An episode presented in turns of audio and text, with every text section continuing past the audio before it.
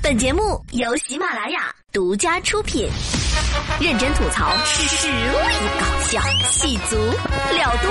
今晚啪啪啪，今晚啪啪啪，今晚啪啪啪。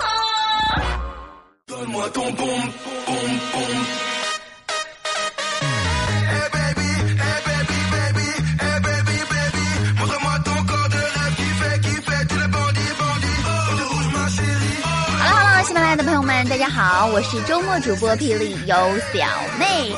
话不多说，进入今天的新闻实验室。号外号外，泸州老窖推出香水啦！哎呀妈呀，这说分浓香型和酱香型啊！你好，我是清香型。我今天早上看了这条新闻之后，我突然感觉很诧异呀、泸州老窖都玩起了跨界，那我们以后是不是？哦，亲爱的，我涂的是五粮液的口红，背的是剑南春的包包，穿的是郎酒的衣服。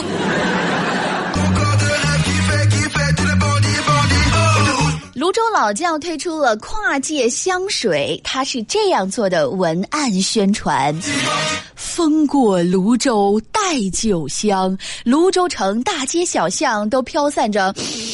酒的香气，这是酒城泸州特有的魅力。一直以来，泸州老窖用气味串联起我们对一座城市的记忆。如今，泸州老窖将用一种全新的方式阐释一座城市的魅力。这是我们送给一个城市和泸州老窖粉丝们的特殊礼物——泸州老窖股份有限公司定制香水。我真的很担心啊！这条香水呢，拿到一些老酒鬼的手里之后，会吨吨吨吨，然后就听着味儿呜呜呜呜，喜味儿。天哪，这个春节还能不能好好的查酒驾了？泸州老窖都出香水了，女孩子一定要喷这样的香水，为什么呀？因为你的老公特别喜欢喝泸州老窖，因为这个香水真的能够让他迷醉哦。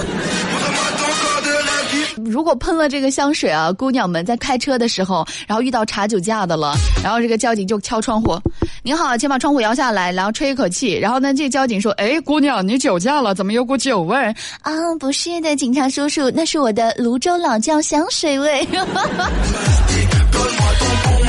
但是我觉得选用这种香水的人呢，应该还是要注意一点啊。为什么呢？因为有一些人呢，他不慎酒量，像我就是沾一点白酒就会倒的，应该喷上这个香水就会陷入昏迷。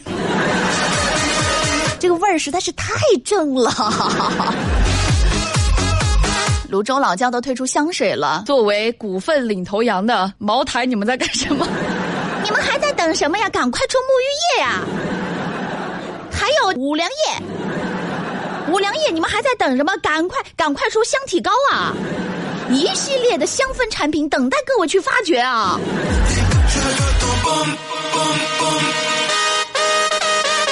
说到养东西，别人说了，最近呢有一样东西啊，那真的是养的特别的得劲儿，那就是旅行青蛙。你的旅行青蛙叫什么名字啊？我的旅行青蛙叫小呱呱，好没有创意的名字呀！我最讨厌给狗取名叫旺旺，给猫取名叫喵喵，给蛙取名叫呱呱的。你让小鸡怎么取？小鸡可以叫哥哥。旅行青蛙设设计师说：“嗯，其实我当初设计青蛙的时候呢，不是这是丈夫，而不是儿子。”什么？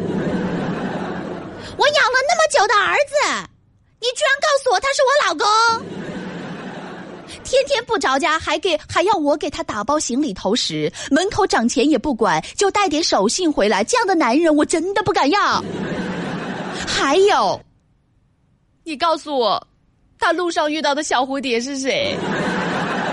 明目张胆的出轨，还敢给给我发照片，我受不了！我养的蛙儿子居然是我的蛙老公，朋友们，我们哭泣吧。有，媒体采访了旅行青蛙设计师上村真玉子，她表示呢，青蛙设计初衷不是盼儿归来，而是思念丈夫。这日本的男人也太不靠谱了吧！爱上一个不回家的蛙。他说了，养青蛙更像是在养丈夫，为什么呢？因为老公经常出差，偶尔带一些土特产以及景点的合照回来。你这么一说，好像真的是哎！我去，养了这么久，原来是养个野男人嘛呀！好了，这样悲伤的事情就不要再讲了。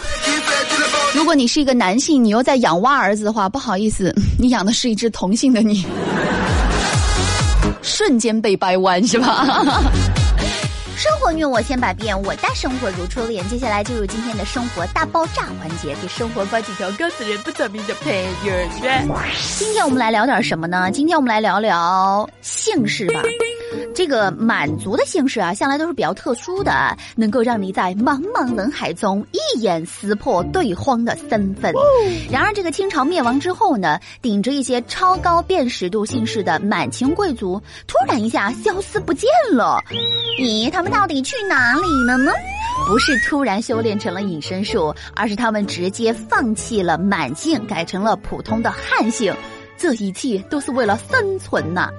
那么这些满清贵族到底改成了哪些姓氏呢？今天啊，霹雳有小妹就来详细的给您说道说道。首先来说，满清最强姓氏之皇族爱新觉罗氏。爱新觉罗绝对是满清最强悍的姓氏，没有之一。为什么呢？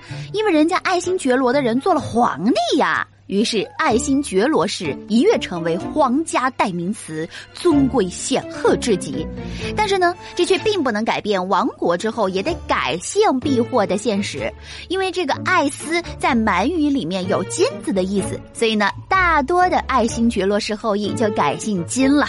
即使做不了皇帝，也要改一个自带 bling bling 闪光效果的姓氏嘛。像这个演员金巧巧，哎，本姓就是爱新觉罗氏。那除了金姓，还有改姓启的，像雍正帝的九世孙，现代著名书法家启功，就是以辈分字启为姓。那另外呢，还有改姓罗的呀，姓艾的呀，姓赵的呀，等等等等。满清四大家族姓氏，一钮钴禄氏。钮钴禄氏呢，算是满族最古老的姓氏之一了，因为他姓氏的鄂义都为清开国立下了赫赫战功，更是为钮钴禄氏增添了几抹哇铁血的色彩。像我们熟知的和珅大人就是钮钴禄氏。那清亡之后呢，这一个姓氏呢就逐渐分化成了两个姓氏，其中一个保留姓氏中的第一个字改成了钮姓，那另外一个呢则改成了郎姓。那取钮钴禄氏。满语含义“郎”谐音的变动，比如说像钢琴家郎朗就是钮钴禄氏的后人了。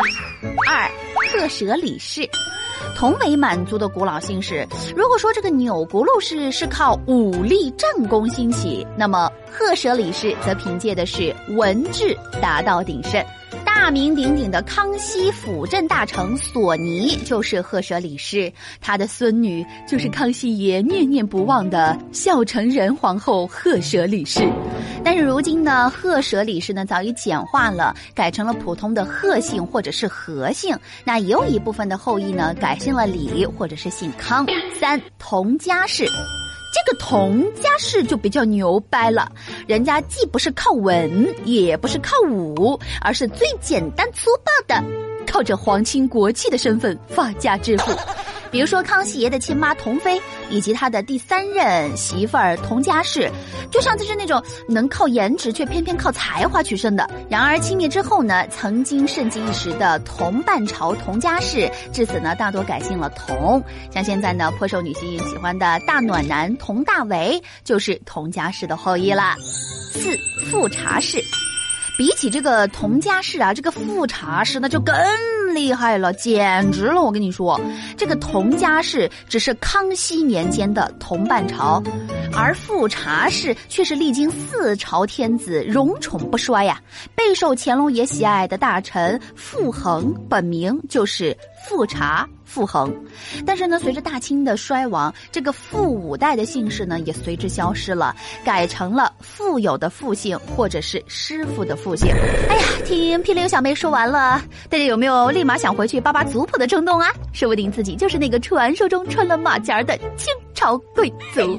那你还知道哪一些高大上的姓氏呢？不妨留言给我互动吧。最后一首歌曲《百家姓》送给各位，希望各位不要忘本。更不要忘根。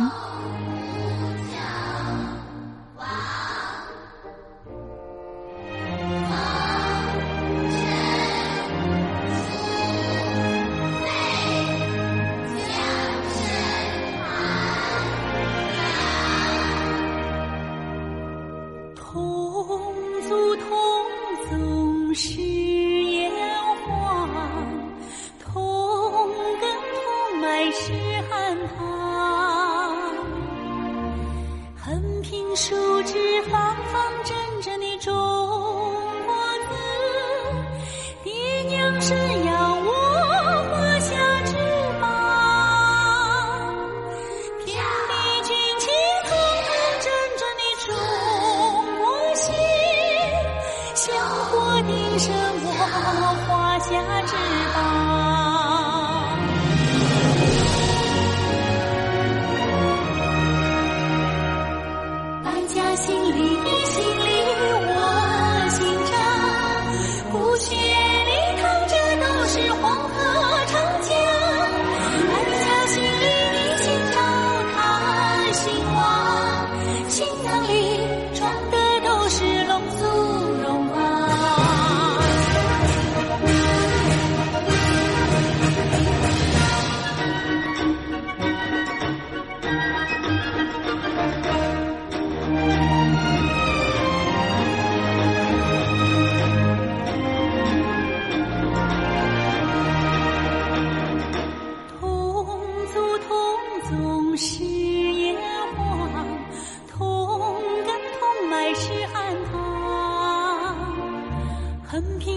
是风